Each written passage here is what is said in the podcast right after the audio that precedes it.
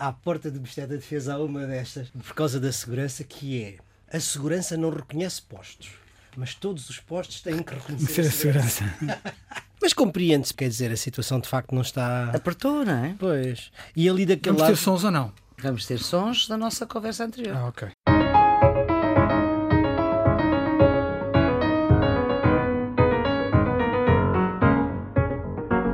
Sejam muito bem-vindos à 21 edição do Geometria Variável. Já estamos nos 21 programas, vejam só. A produção é da jornalista Ana Fernandes, os cuidados de emissão de. Temos que pôr, temos que pôr, que é para ouvir os registros. Os cuidados de emissão de João Carrasco, os residentes fixos são Nuno Severiano Teixeira e Carlos Coelho, que já ouviram.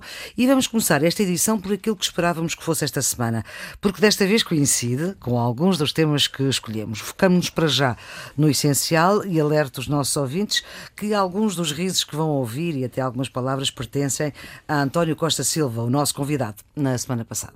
As negociações do orçamento vão continuar. Já, já vão um bocadinho para lá da gesticulação política É, não é? sim, e do é teatro. verdade, isso é verdade. complicado. Enfim, depende um bocado do resultado. Se o resultado for aquele que nós antevimos, trata-se de uma gesticulação mais Musculada. mais musculada. Mas não deixa de ser gesticulação. Se isto der para, Para o torto. para o torto, temos um problema político complicado. Um problema para o país. Como o Presidente da. República sublinhou e bem, não são apenas dados de política interna que estão em causa, é também a política externa, porque a partir de 1 de janeiro, janeiro? nós vamos eh, Presidência. É ter a preciso- presidência portuguesa da União. Não é? E, É portanto, complicado. geralmente, durante as presidências portuguesas da União, as coisas internamente complicam-se sempre, não é? Seja com governos socialistas ou com governos sociais-democratas, sempre aconteceu. mas nunca tivemos uma situação quase de não governo. Já, já Sim. houve países na União em que a presidência, em A momentos. Bélgica, em que, provavelmente. A Bélgica, a ter governo ou não ter governo, é exatamente a mesma coisa. Aliás, estão mais tempo sem governo do que com governo. Isso nós, nunca, isso nós nunca tivemos. Agora, o que nós tivemos foi a exigência internacional ou europeia, se quiserem, ou a que a presidência obriga, leva muitas vezes a que os primeiros-ministros, sobretudo, mas obviamente os ministros dos negócios estrangeiros, mas os primeiros-ministros em particular, se tenham que dedicar à frente europeia e acabem por ter que eh, sacrificar um pouco a Desguarnecer a frente, frente. desguarnecer a frente interna, e isso muitas vezes, como a Maria Flor estava a dizer, teve consequências políticas. Não? é? E em governos diferentes. Não É verdade, De- em governos diferentes. Absolutamente. A votação na Generalidade está marcada para a próxima quarta-feira, para dia 28, a votação da Generalidade do Orçamento de Estado. Vamos ter impasse até à última, com o nível de acusações a subir. O PCP a dizer que não interessa o que o Primeiro-Ministro diz, o Bloco a acusar de chantagem o Primeiro-Ministro, que veio dizer por duas vezes que basta o PCP e o Bloco não se juntarem ao voto do PSD, e o PSD, Rui Rio, a dizer que até se podia abster, mas como o Primeiro-Ministro não quer, vota contra. Portanto, isto resumido é o que está a passar. Exato. Basicamente é isso. Isto é um orçamento para responder a um momento de crise em que estamos. Eh, De crise sanitária, mas sobretudo de crise económica e uma crise social que se avizinha que não será simples. E, portanto, é um orçamento que pensa mais no social do que propriamente no económico. Ou seja, está mais vocacionado para as famílias, as pessoas e os seus rendimentos do que propriamente para o apoio às empresas. Como é natural, o resultado desta situação e o resultado, obviamente, também da, da situação política é que nós temos uma rejeição clara à direita e uma tentativa de negociação à esquerda. Portanto, já sabemos que eh, PSD, eh, CDS, Iniciativa Liberal e Chega, portanto, todo o espectro da direita vota contra a rejeição. Por outro lado, temos as negociações à esquerda para procurar encontrar um- uma solução. Dessas negociações à esquerda, ou dessa gesticulação, como dissemos aqui, É uma expressão sua, Nuno. à esquerda, eu creio que há aqui uma diferença de posições entre o Partido Comunista e o PAN, por um lado, e o Bloco de Esquerda, por outro. Porque entre o Partido Comunista e o PAN nós já vimos que há alguma aproximação. O próprio líder parlamentar do Partido Comunista disse que havia aproximações e que tinha sido um- uma reunião positiva. O- Aliás, o- ele diz uma frase interessante, que é o problema nunca são as reuniões em si, o problema é o é resultado, o resultado das das reuniões. reuniões. Mas quer dizer, Pois. Por aquilo que percebemos, o mais provável é não há aprovação, mas há duas outras possibilidades e entre essas a abstenção é obviamente a que me parece mais, mais provável. Uma outra coisa diferente é o Bloco de Esquerda. O Bloco de Esquerda traçou aquelas uh, quatro linhas vermelhas. Uh, chamadas vermelhas e nessas quatro linhas vermelhas nós tínhamos o reforço do Serviço Nacional de Saúde, em primeiro lugar, com a contratação de mais profissionais para o Serviço Nacional de Saúde, o que me parece que está, digamos, adquirido porque o PS terá uh, concordado com essa situação. Em segundo lugar, as novas prestações sociais, no sentido de minimizar a crise social das pessoas com rendimentos mais baixos, portanto, nova prestação social.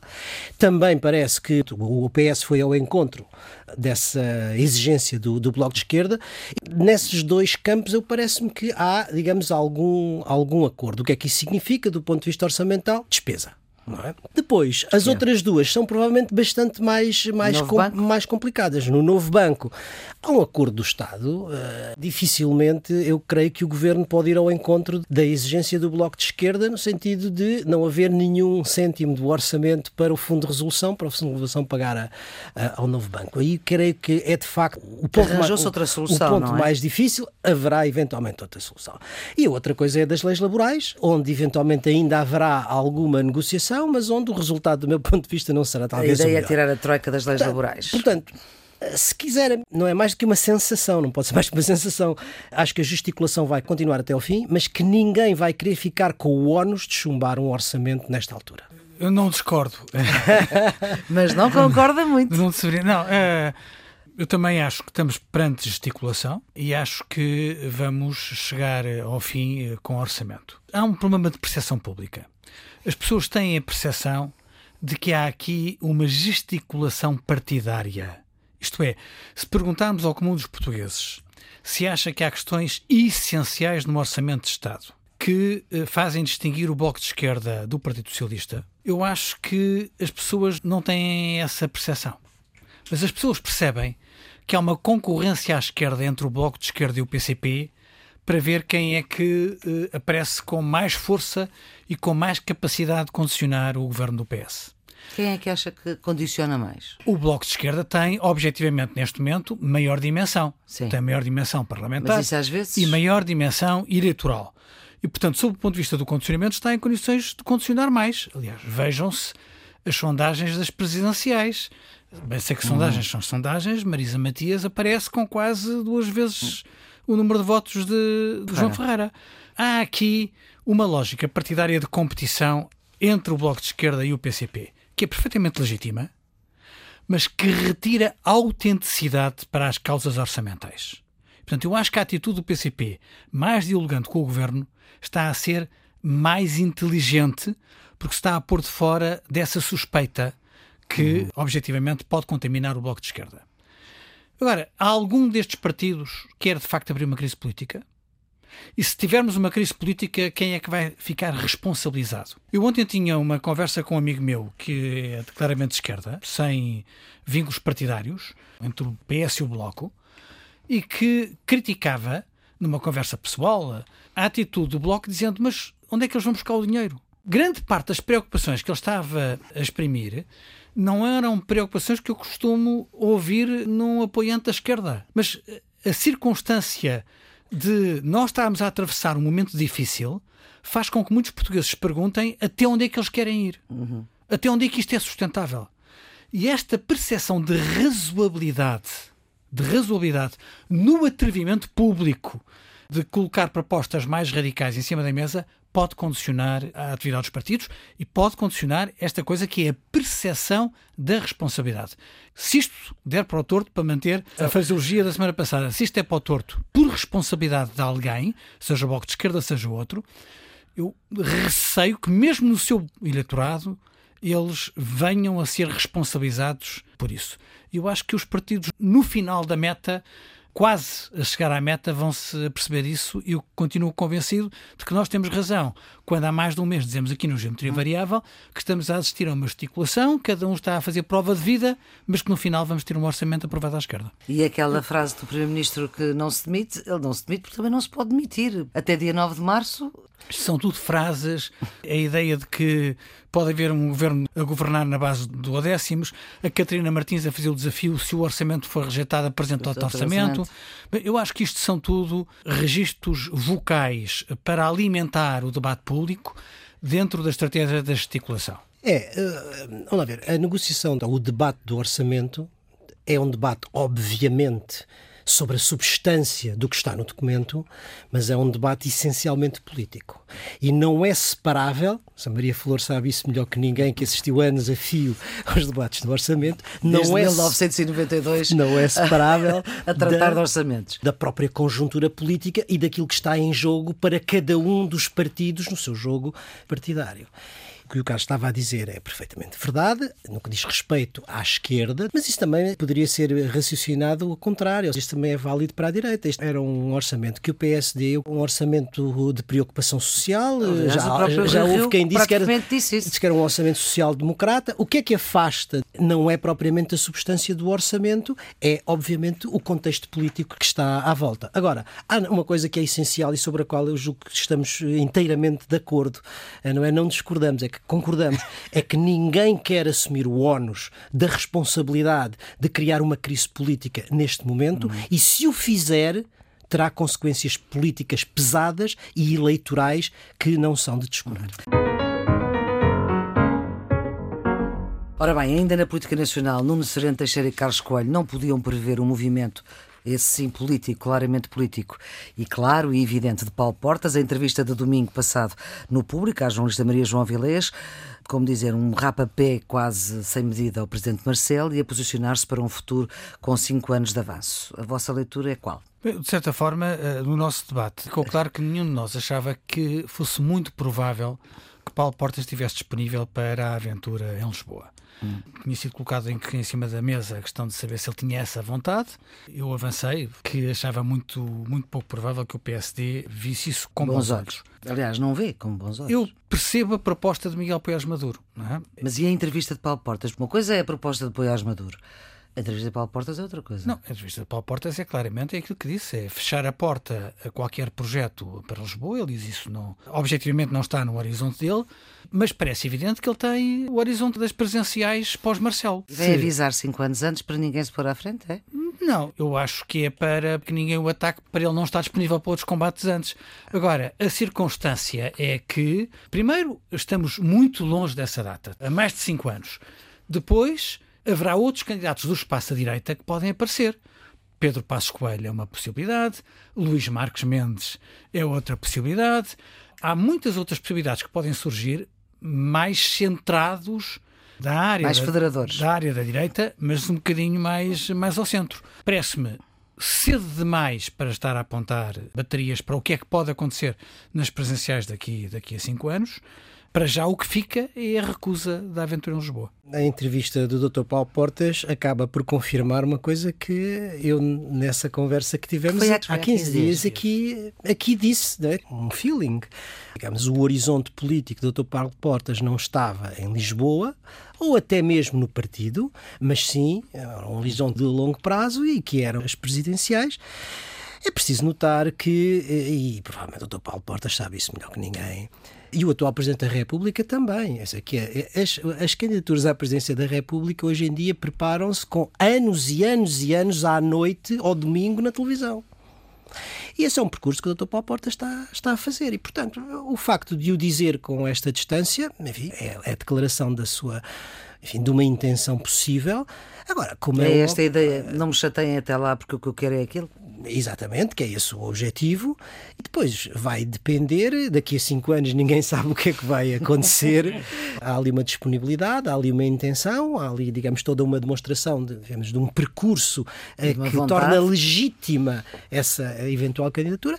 E depois, daqui a quatro ou cinco anos, se, se verá na área em que o Dr. Paulo Portas se move, o que é que é possível. Tem espaço, se tem espaço para fazer uma candidatura mais encostada à direita, ou se, pelo contrário, no espectro da direita, no quadro da direita, será uma candidatura mais ao centro. Bom, e estamos a dois dias de umas eleições regionais, das eleições uh, regionais nos Açores, que são este domingo, com as sondagens a darem preferência, até a maioria absoluta, ao partido que está no poder, a Vasco Cordeiro, Partido Socialista.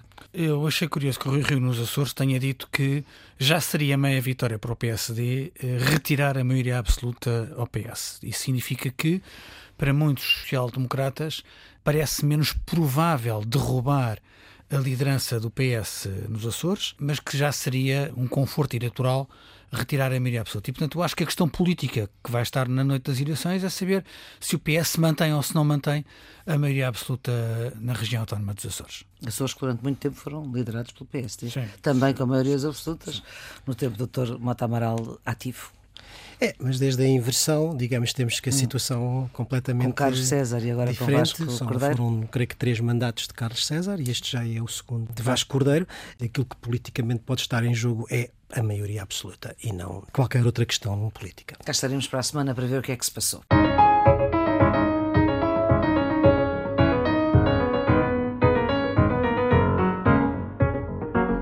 Ora bem, vamos seguir para o resto do mundo. Ainda uh, pensavam e falavam nos resquícios do Conselho Europeu.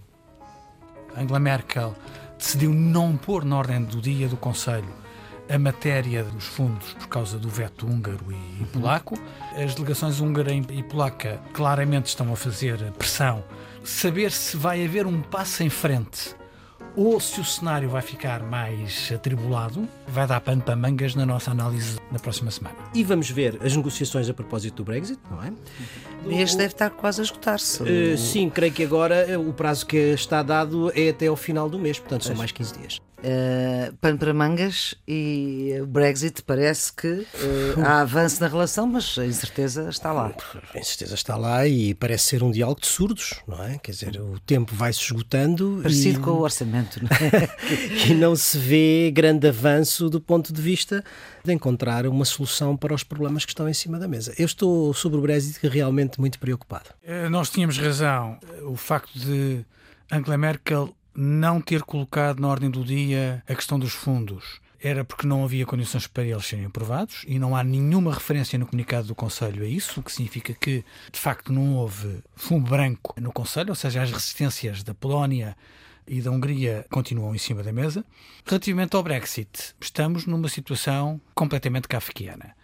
Boris Johnson faz afirmações tonitruantes, a dizer que eh, é necessário salvar, proteger a, a soberania do Reino Unido e que assim não, que só se a União Europeia voltar a estaca zero ou abdicar das suas linhas vermelhas é que poderá haver negociação. Ele já anunciou três vezes que as negociações não podiam continuar. Das três vezes eh, já se retratou e a última foi há dois dias. Depois da declaração de Barnier no Parlamento Europeu, o governo britânico diz que, com base nas novas declarações de Barnier, parece haver condições para voltarem à mesa das negociações. O que é que isto significa? Significa claramente que, para lá da violência das declarações, há um receio do cenário do hard Brexit. É isso que está em cima. O Primeiro-Ministro António Costa tinha razão quando comentou as primeiras declarações de Boris Johnson aqui há uma semana, dizendo que eram apenas declarações para ganhar peso negocial, mas que não valia mais do que, do que isso. Para lá disso, há um receio que eu tenho, é de que a declaração de Barnier signifique que a União Europeia está mesmo disposta a ceder em algum ponto essencial para salvar um acordo a todo custo com o Reino Unido. E se isso for feito, eu acho mal, porque o Reino Unido já não há muita paciência e não merece que nós abdiquemos de nenhuma questão essencial para subordinarmos à posição de, de Boris Johnson e acho mal que depois da União, através do Parlamento, através do Conselho e através da Comissão, ter dito várias vezes que havia red lines clarissimamente definidas, agora, à última da hora, esteja disposta a abdicar de alguma delas. E, portanto, estou com receio que a declaração de Barnier seja mais do que mera tática negocial. Porque se for só mera tática negocial, para que a União não fique na fotografia como quem rompeu, Sabe. obrigar uma vez mais o Reino Unido a ir à mesa e ser na mesa que as coisas se resolvem ou não se resolvem, muito bem. Mas se for mais do que isso, se for mais do que isso, eu não sei se ficamos bem nesta fotografia. Para além das duas partes, neste caso a União Europeia e o Reino Unido, há uma ausência sempre presente. E que eh, eu julgo que não está a ser devidamente equacionado. Essa ausência sempre presente são as eleições norte-americanas. Porque, eh, e também não sei se o Primeiro-Ministro Boris Johnson não vai arrastando a, a, a, data até saber o resultado das eleições americanas. Porque o que os dois candidatos à presidência disseram relativamente à União Europeia e ao Brexit é radicalmente oposto.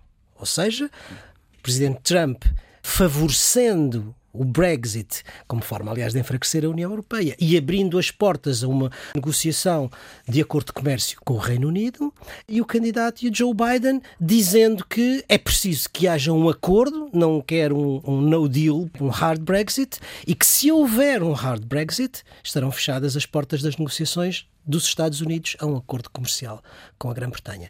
E, portanto, este fator de natureza internacional talvez não seja o mais importante, mas não deixa de estar presente nos dois uhum. negociadores. Ora bem, estamos a 11 dias dessas eleições americanas. Como os ouvintes sabem, o Geometria Variável é sempre gravado na véspera, portanto, o debate com estas novas regras, onde se fecha por dois minutos o microfone de quem não está no uso da palavra, foi esta madrugada. Agora que nos ouve, Joe Biden continua à frente das sondagens. Trump deixou a meio uma entrevista da lendária jornalista Leslie Stahl, eh, jornalista do 60 Minutes, que tem 78 anos, queixando-se desta ser tendenciosa, numa altura em que Barack Obama está eh, completamente a entrar na campanha a favor de Biden e Barack Obama a dizer que Trump não levou este cargo de presidente dos Estados Unidos a sério. É verdade que as sondagens dão uma vantagem a Joe Biden e isto uh, verifica-se não só nas sondagens a nível nacional, como se verifica nas tendências para o colégio eleitoral. Agora, a situação é uma situação de uma enorme incerteza, porque, primeiro, há quatro anos atrás, em 2016, as sondagens também apontavam a vitória de Hillary Clinton. É certo que, do ponto de vista técnico, as sondagens hoje são muito mais sofisticadas, são muito mais precisas uhum. e, portanto, a margem de erro é menor.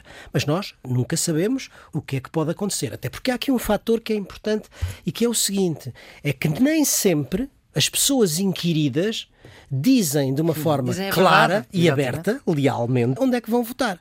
E há uma área importante do eleitorado Trump, sobretudo na América rural, nos deserdados da desindustrialização, da globalização, muita gente que não diz que vai votar Trump e depois pode eventualmente vir votar. Depois há a questão da ida às urnas e a diferente percepção que os dois tipos de eleitorado têm em relação à Covid. O eleitorado Trump, que claramente desvaloriza a, pandemia, portanto estará muito mais mobilizado para sair à rua e ir votar no dia das eleições, e um eleitorado provavelmente mais receoso, que considera que a pandemia é um problema e que terá menos motivação para sair. É outro dos fatores. Aliás, Trump, quando deixa a meio esta entrevista no 60 Minutes, é precisamente porque a entrevista é muito focada na questão, na do, questão COVID. do Covid. As sondagens também dão no voto por correspondência aí uma margem muito larga a Biden mas nós temos visto a campanha que Trump tem vindo a fazer de descredibilização do voto por correspondência. Sabemos as dificuldades que têm os serviços postais nos Estados Unidos para processar em tempo a contagem dos votos. Depois sabemos uma outra coisa. Sabemos que o presidente dos Correios norte-americanos é um eleitor e um financiador da campanha de Trump e não sabemos o que é que isso pode significar do ponto de vista do boicote ao bom funcionamento do sistema. Esta é uma grande incógnita que abre o receio, a preocupação para aquilo que pode ser o pior, que é a não aceitação dos resultados eleitorais caso o presidente Trump perca as eleições. Os Estados Unidos não podem ser como a Bélgica, não podem ficar sem governo. Exatamente. Não é? Carlos. Tem, tem, garantias constitucionais que impedem que, que isso assim. aconteça. Bem, nós tínhamos dito que Trump estava a comportar-se de forma errática e aparentemente desesperada, isto acentuou-se desde então. Tudo aquilo que Trump tem feito na rua, as declarações que tem feito, as pessoas que têm atacado, incluindo o médico Fauci, demonstra que ele está de cabeça perdida. Ele deve ter a consciência de que as coisas não estão a correr bem. A questão é saber qual é a consequência que isto vai ter uhum. nas urnas. A maior parte das sondagens apontam para uma vitória clara de Biden. De tal forma que grande parte dos comentadores norte-americanos já começam a analisar o que é que vai suceder ao Senado. Porque é totalmente diferente se Biden ganhar com os democratas a reconquistarem a liderança do Senado a maioria ou se tiver que fazer acordos com os republicanos no Senado. Isso são duas presidências diferentes. Há sondagens que dão uma ligeira vantagem aos democratas para retomar a liderança do Senado, mas é muito tenue e está dentro da margem de erro das sondagens. Portanto, tudo pode acontecer, eh, mas até para inverter, inverter ou compensar a maioria no Supremo Tribunal, seria necessário que os democratas tivessem uma maioria no Senado ou que houvesse um conjunto significativo de republicanos que estivessem dispostos a acordar com o presidente Biden eh, uma alteração do Supremo Tribunal de Justiça. O voto antecipado está a ser um sucesso. Esta quarta-feira tinham votado 42 milhões de americanos. Para nós termos uma ideia, é seis vezes mais do que sucedeu há quatro anos atrás. E isso significa 42 milhões, que é, grosso modo, um terço do eleitorado que votou há quatro anos atrás. Portanto, se nós tivermos como base o número de eleitores que votaram há quatro anos, um terço já terão votado. E significativamente, pelas razões que eu não estava a dizer, isto é, porque Trump fez um discurso que tentou pôr em causa a legitimidade do voto uhum. por correspondência, grande parte deste voto antecipado está a ser presencial. Porque o voto antecipado na América pode ser presencial. Uhum. Porque as pessoas têm medo que o seu voto não conte. Pois. Que venha a haver uh, tropelias ou que o voto seja perdido nos correios. De acordo com muitos analistas, vamos ter um sucesso de participação eleitoral nos Estados Unidos. Diz que podem ser as eleições mais participadas dos últimos 100 anos. Do século, portanto. A questão é de saber quem é que isto vai beneficiar. Vai beneficiar todos aqueles que estão fartos de Trump e que dizem eu vou lá para substituir o presidente ou vai beneficiar a minoria militante de Trump? Eu diria que uma grande participação eleitoral pode beneficiar Biden, porque é indicador de que as pessoas estão a rejeitar. É ir buscar votos à abstenção. Nós é? sabemos que o eleitorado é mais facilmente mobilizado pelo contra pois. do que pelo favor. Isso pode ser um bom sinal para os democratas mas naturalmente só a 3 de novembro é, é que nós saberemos. Vamos ver se sabemos a 3 de novembro. Vamos saber, sabemos a 3 de novembro. Faz esta sexta-feira uma semana que um professor foi decapitado numa escola nos arredores de Paris porque encarnou a República, isto para citar e utilizar a expressão do presidente francês Emmanuel Macron. Estava a ensinar os alunos a ser cidadãos.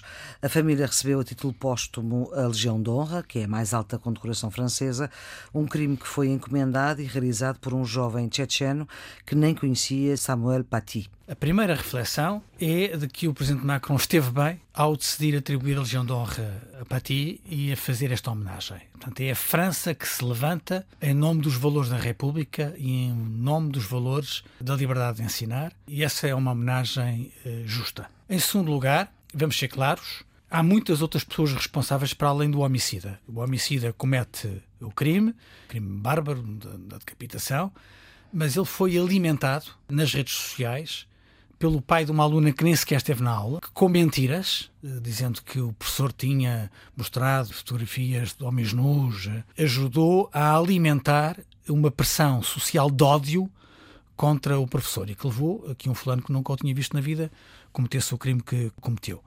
Ou seja, há um conjunto de pessoas que alimentam redes sociais e que alimentam o discurso de ódio. Isso fez-me lembrar uma história que todos nós assistimos há alguns meses de uma norte-americana que estava no jardim público com um cão sem trela e há um fulano negro que diz que ela, de acordo com as regras, naquele jardim público tem que ter o cão com a trela. Ela fica muito incomodada por lhe chamarem a atenção e diz: O senhor está-me a incomodar, acabe já com isso porque senão eu telefono para a polícia e ele começa a filmar. Ela percebe que está a ser filmada e telefona para a polícia a dizer que está a ser agredida por um negro, um afro-americano, para além de mentirosa e racista, era pouco inteligente porque estava a ser filmada e aquilo foi prova contra ela.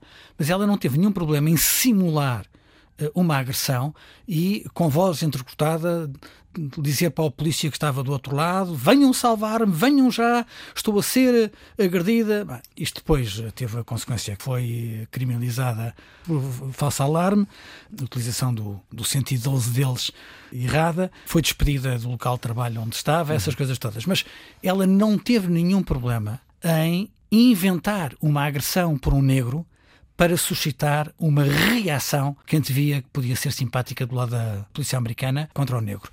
Temos a mesma situação aqui com um imã muçulmano que agitou as redes sociais claramente numa atitude de ódio uh, contra uh, este professor em França. Para provocar uma reação. O que significa que a França, que durante muitos anos foi um bom exemplo de convivência entre minorias diferentes e religiões diferentes, hoje está a sofrer o que muitos outros países desenvolvidos estão a sofrer, que é um aumento das tensões e um aumento do discurso de ódio. Um crime bárbaro que afeta diretamente a França e a República, como eles costumam dizer com muito uhum. orgulho, mas isso afeta as democracias ocidentais em geral, quer dizer, e portanto isto não é uma coisa que se passa com os outros, isso é uma coisa que nos diz respeito. Se passa connosco. Que se passa connosco, que tem a ver com os nossos valores mais fundamentais. Esta é a primeira coisa que eu acho que nós temos que dizer. É, obviamente, o fundamentalismo eh, religioso islâmico, em primeiro lugar, é o terrorismo jihadista, em segundo lugar,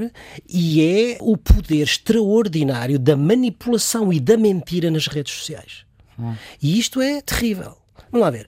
De todos estes fatores, aquilo que provavelmente nós conhecemos melhor é o do terrorismo jihadista. Quer dizer, porque o terrorismo é de tal maneira violento, de tal maneira eh, exposto, que ninguém pode ficar indiferente a isso. Agora, há um movimento não violento, islamista, que alimenta as redes sociais e que, em certo sentido, procura legitimar as ações terroristas.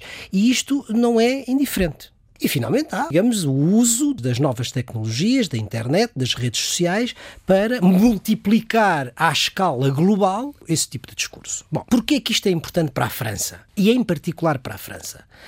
Porque, ao contrário do que aconteceu noutros, noutros atentados, como no Bataclan, como no, no Charlie Hebdo, houve muitos mortos, aqui houve um morto. Mas o problema aqui não é o número, o problema aqui é o símbolo. E o professor é, para a República Francesa, um símbolo identitário. A separação da Igreja e do Estado na República Francesa é central, é fundamental, e o Estado é neutro em matéria religiosa e tem a obrigação de assegurar a liberdade dos crentes, a liberdade dos que não são crentes e a tolerância de uns em relação aos outros. E isto é um valor fundamental. Nós sabemos isto desde o final do século XIX, da Terceira República laicismo. Francesa, do laicismo. A escola pública é um elemento fundamental. E o professor, les instituteurs, hein? uhum. o professor é o elemento que faz essa transmissão dos valores da República. E, portanto, este homem tornou-se num mártir da República. Agora, como é que se combate este tipo de coisas? Porque temos, quer do ponto de vista político interno, quer do ponto de vista externo, duas concepções completamente diferentes. Macron tem em desenvolvimento uma estratégia contra os islamistas, de controle e de repressão dos islamistas. Foi violentamente atacado pela Frente Nacional de Marine Le Pen, que está sempre pronta para fazer uma cruzada contra o Islão no seu conjunto, porque era fraco. Foi altamente criticado pelos partidos mais à esquerda, esquerdistas, que acham que qualquer medida contra o islamista, não é contra o islão, é contra os islamistas, é islamofobia. E eu acho que ele encontrou uma via de mezzo, como dizem os italianos, uma, uma, terceira, uma, uma via. terceira, via. de equilíbrio e que é uh, correta, que é dizer assim: não, não, não. A grande maioria dos muçulmanos franceses são cidadãos como todos nós que aceitam as regras da República, as normas da República. E esses precisam de ser protegidos e esses precisam de ser apoiados quem precisa de ser reprimido, e não devemos ter medo desta palavra, são os terroristas. E, portanto, eu acho que estrategicamente ele está correto. Certo. Uhum.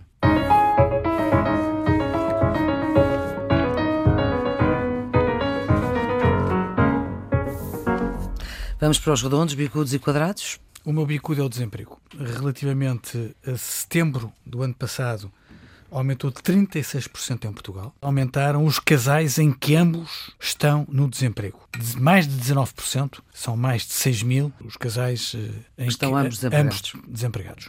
Receio que a retoma económica seja mais lenta do que aquilo que se desejava já há previsões a dizer que nós só regressamos aos níveis pré-Covid em 2024 e isto pode significar um aumento do problema do desemprego, não apenas em Portugal, mas também na Europa. O seu bicudo vai para a violência policial eh, na Nigéria. Nós olhamos pouco para a África, mas é sabido que há uma usual violência desproporcionada da polícia contra a população na Nigéria. E há dias atrás houve uma manifestação da população nigeriana contra a violência policial pois nessa mesma manifestação a polícia usou tiros e atirou sobre a população, matando uma série de pessoas.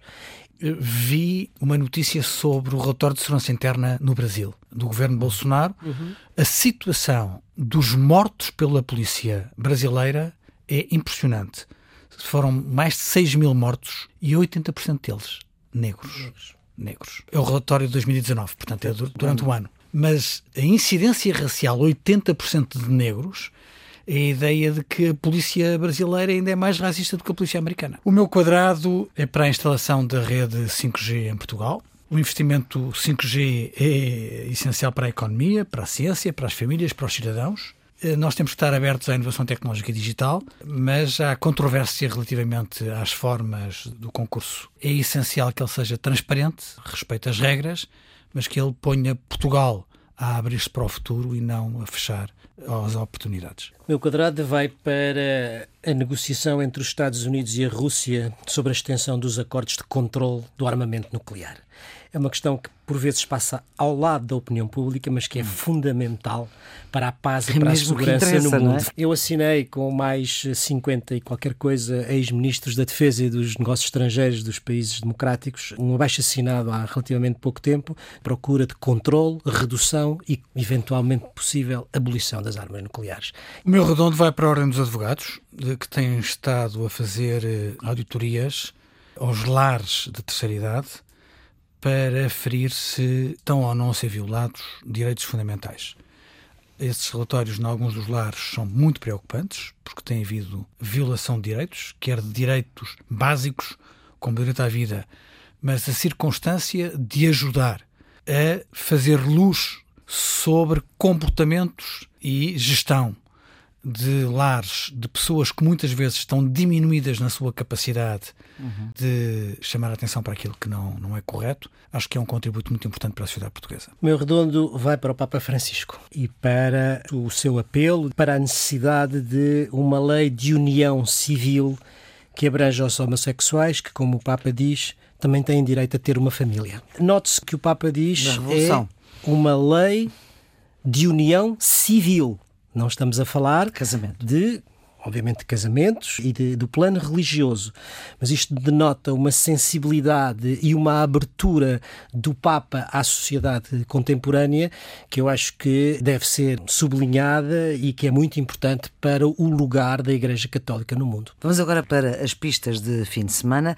sendo que no outro fim de semana que vem, o Conselho de Ministros já decretou proibição de circulação entre os conselhos de dia 30 de outubro a 3 de novembro. Li um livro de Michael Wolff chamado Fogo e Fúria, dentro da Casa Branca de Donald Trump, que é um livro fantástico, explica bem porque é que é essencial mudar quem ocupa a Casa Branca no próximo dia 3 de novembro. A semana passada foi para a dança. Nós falámos aqui há tempos do prémio da Ana Rocha de Souza, pois está já em exibição estreou o seu filme, estreou esta semana, o Listen.